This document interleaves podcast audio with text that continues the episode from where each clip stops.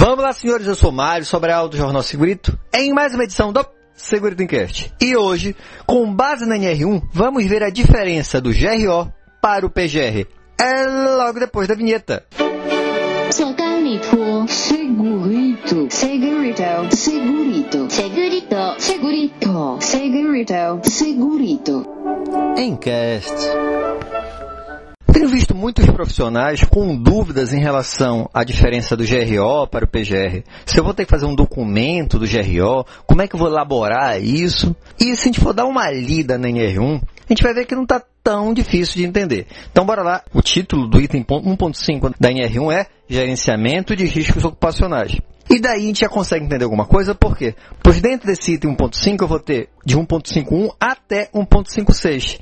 E lá no meio vai estar o tal do PGR. Então a gente já sabe que o PGR está dentro do GRO. O GRO é o gerenciamento dos riscos ocupacionais como um todo, e o PGR é um dos programas que precisa ser elaborado para conseguir esse gerenciamento. Então bora lá, no item 151 ele fala o seguinte, ó, que este item deve ser utilizado para fins de prevenção e gerenciamento dos riscos ocupacionais. E nessa hora ele já coloca todos. Os riscos ocupacionais são físicos, químicos, biológicos, ergonômicos, mecânicos.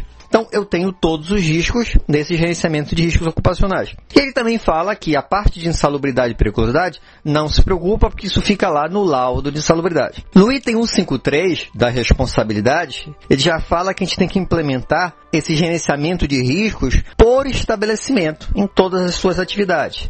Então, o gerenciamento de risco é de todo estabelecimento e de cada atividade.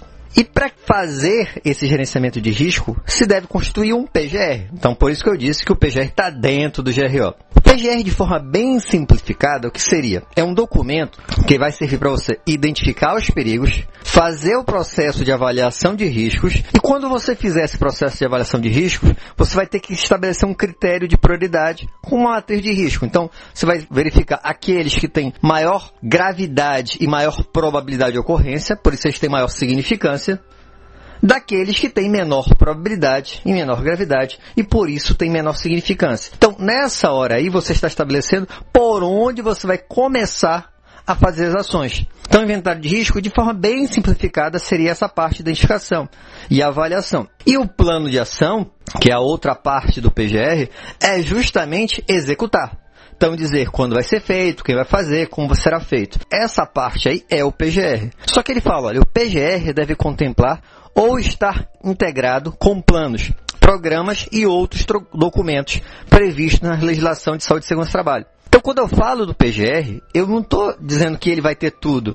Ele vai ter que estar conversando, por exemplo, com o PCA, um programa de conservação auditiva, com o PPR, com o programa de produção respiratória, com o PAI, com o plano de atendimento de emergência, com o PCMSO, Programa de Controle Médico Saúde Ocupacional. Então ele não excluiu o resto da minha gestão de riscos ocupacionais. Ele está cuidando de uma parte específica, identificar e avaliar mas ele vai até ser alimentado com base nas informações desses outros documentos também. Então percebe que ele vai consolidar essas informações de riscos ocupacionais e vai estabelecer um critério de prioridade para eu ter um plano de ação. Então ele tem que trabalhar em conjunto, tem que estar integrado.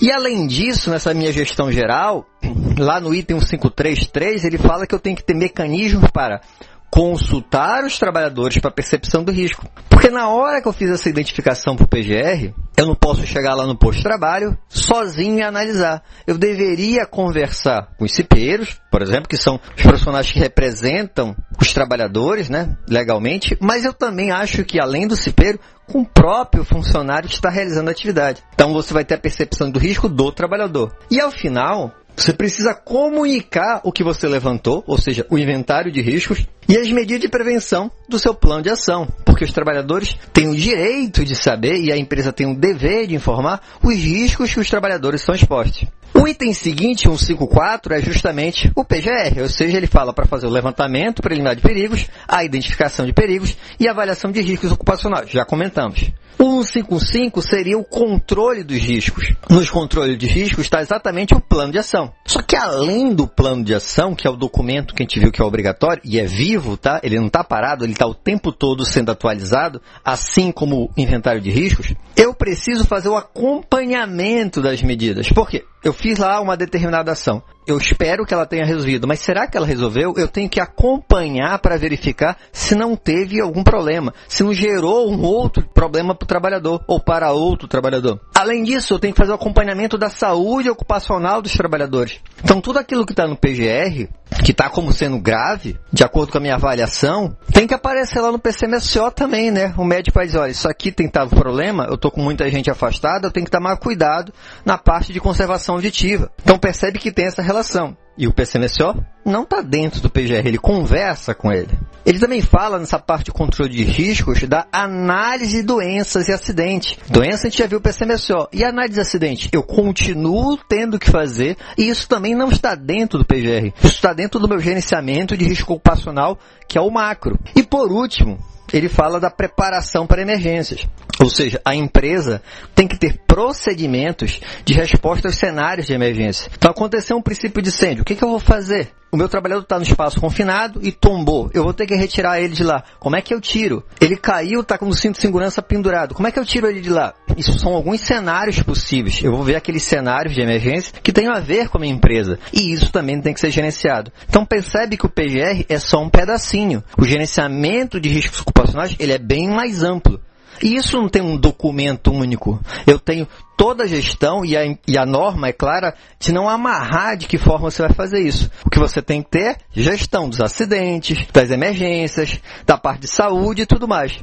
Ela só amarrou bem devagarzinho em relação ao PGR, que ele tem que ter um inventário de riscos e o plano de ação. Também a forma que você vai utilizar, cada um escolhe a sua. Espero que tenham gostado. Se gostaram, já sabe, né? Curte, compartilha. É, se tem alguma dúvida ou sugestão de pauta, é só mandar um e-mail para sobralj.hotmail.com.